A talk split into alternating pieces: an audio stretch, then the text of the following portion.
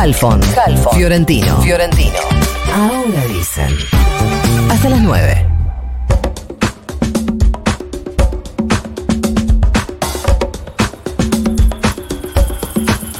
Faltan 20 para las 9 de la mañana, 15.7 la temperatura en la ciudad de Buenos Aires, 22 será la máxima hoy.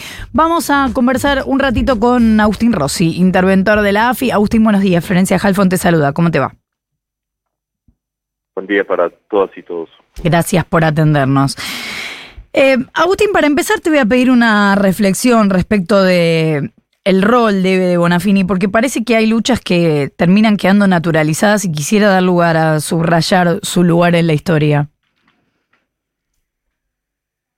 Yo empecé a militar durante la dictadura, allá por 79, 80.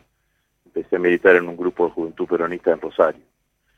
Y cuando yo miro hacia atrás mi militancia, eh, eh, esa militancia estuvo acompañada siempre por quienes lideraban esa lucha por la vigencia de los derechos humanos y entonces ya la figura de Bonafini cada vez fue más referenciada, cada vez fue de mayor visibilidad. En ese momento eh, no había muchos que se levantaban contra el régimen militar, eh, contra la dictadura, y allí estaban las madres, y en las reuniones de semi-clandestinidad en ese momento, eh, lo que se hablaba era claramente de eso. ¿no? Rosario además se conformó rápidamente también una organización de, de, Madres de Plaza de Mayo, Madres de la Plaza 25 de Mayo se llamaban acá en Rosario, y era un punto de encuentro de todos aquellos militantes de distintos partidos políticos que defendíamos la vigencia de los derechos humanos y la lucha de las madres. Recuerdo también otro momento, ¿no? Que fue la década del 90. La década del 90 pasa muy rápido para muchos, pero fue una década en donde convivimos con, la, con los indultos y la anulación de las leyes de obediencia de vida y punto final, y parecía que esa lucha había quedado en la nada, ¿no? Y las que mantuvieron y levantaron las banderas y mantuvieron firme su posición política, entre ellas estuvo Eve con Madres de Plaza de Mayo, ¿no? Uh -huh. Yo que creo que no, no falté casi nunca los 24 de marzo en, Rosario cuando no era feriado y en esa época del 90 éramos pocos, eran movilizaciones pequeñas, eh, escuálidas en cuanto a la cantidad de gente y allí las que convocaban eran EVE y el resto de los organismos de derechos humanos. Eh, sin duda que es eh, una figura reconocida en la Argentina y en todo el mundo, eh, que tenía la virtud de poner las cosas siempre en blanco y sobre negro y por eso eh, a muchos degenera lo que vimos que se generó en las redes en estos días, digamos, no, sobre todo en el día de ayer, uh -huh. eh, ese discurso del odio sobre Eve, incluso ya habiendo fallecido, ¿no? Porque Eve eh, decía las cosas que había que decir y al que fue torturador nadie le, no le gusta que le diga que fue torturador y al que fue apropiador de Eve tampoco y así sucesivamente con cada uno de los crímenes que se hicieron durante la dictadura es un, una figura que emana valores nobles en la política argentina y que le ha hecho mucho bien a la política argentina eh, y a la sociedad argentina porque nunca se resignó y nunca pidió venganza, lo que pidió fue justicia y eso es lo que empezaron a encontrar a partir del 25 de mayo del 2003 con, Néstor, eh, con Néstor en el gobierno que se eh, derogaron, se terminaron los indultos, se, se derogaron las leyes de obediencia de vida y punto final y empezó una etapa absolutamente distinta. Eh, Agustín, te llevo un poco más a, al panorama político actual, pensando en el acto de la semana pasada de la vicepresidenta Cristina Fernández. No sé eh, qué evaluación haces del acto y del discurso, pero me gustaría saber si considerás que después de esas palabras hay un lugar para una paso o si se tiene que re resolver de otro modo la candidatura del año que viene. Parece que son dos cosas distintas, ¿no? Yo defiendo la existencia de las PASO y la vigencia de las PASO eh, porque porque creo que es un buen sistema electoral que fortalece el sistema político. La defendí cuando era presidente del bloque en el año 2009, cuando la impulsó Cristina como, como presidenta y estando Néstor vivo todavía, ¿no? Uh -huh. eh, siempre, siempre se pensó y el objetivo que se tenía en ese momento era fortalecer el sistema político y siempre pensamos que un sistema un sistema electoral como las PASO lo que permitía eran sistemas políticos más estables, menos fraccionados.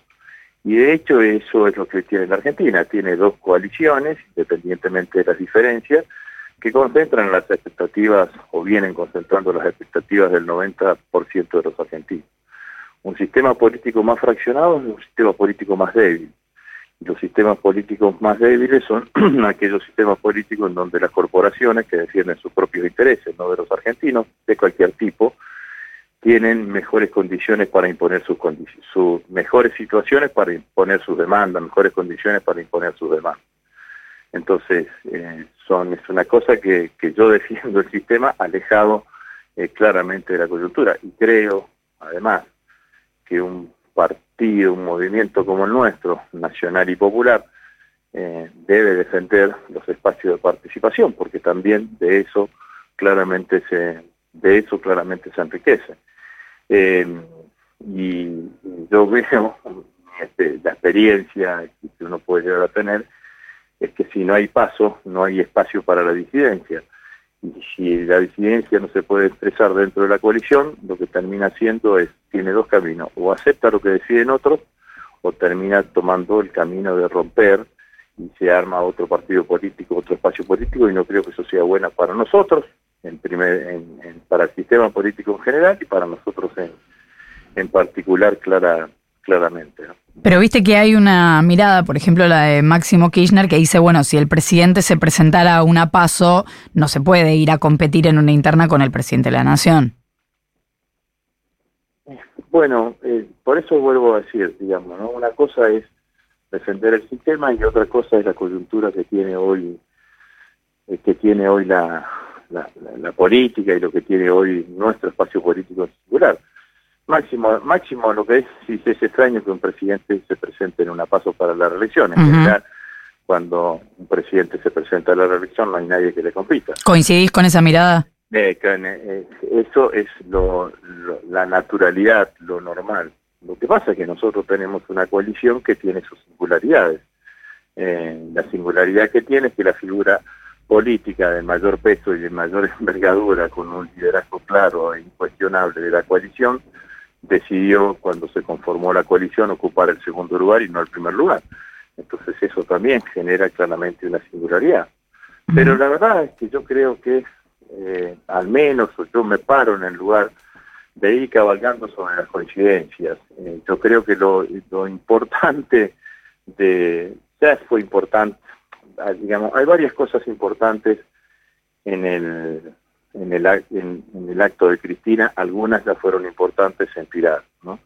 Una es el acto en sí mismo, en este caso Cristina hace dos meses, dos meses y medio, ¿no?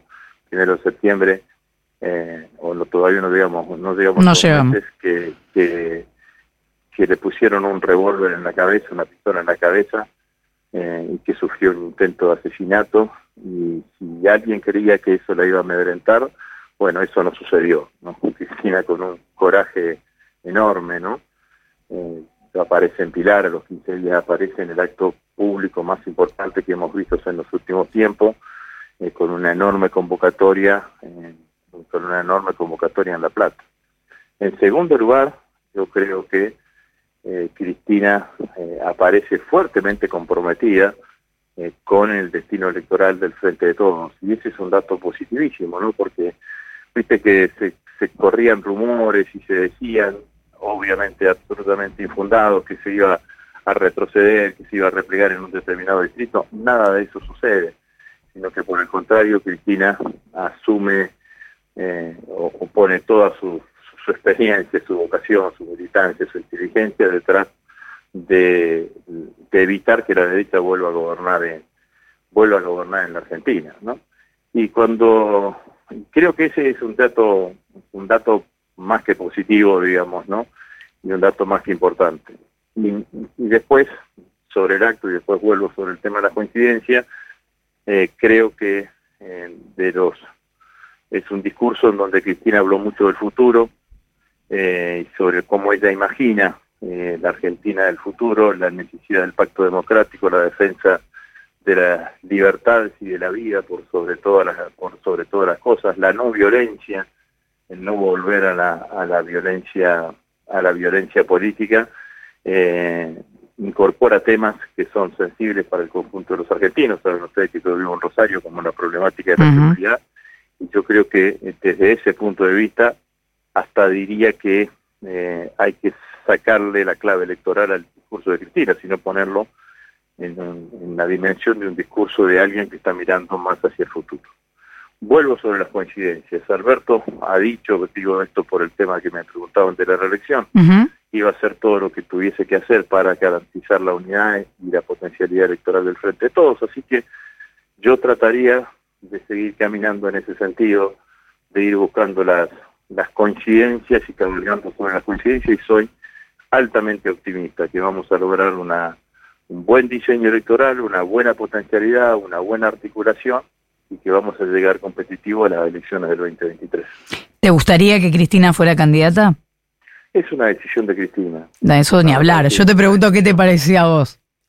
No, bueno, pero eh, lo, más lo más importante es lo que ella decida, ¿no?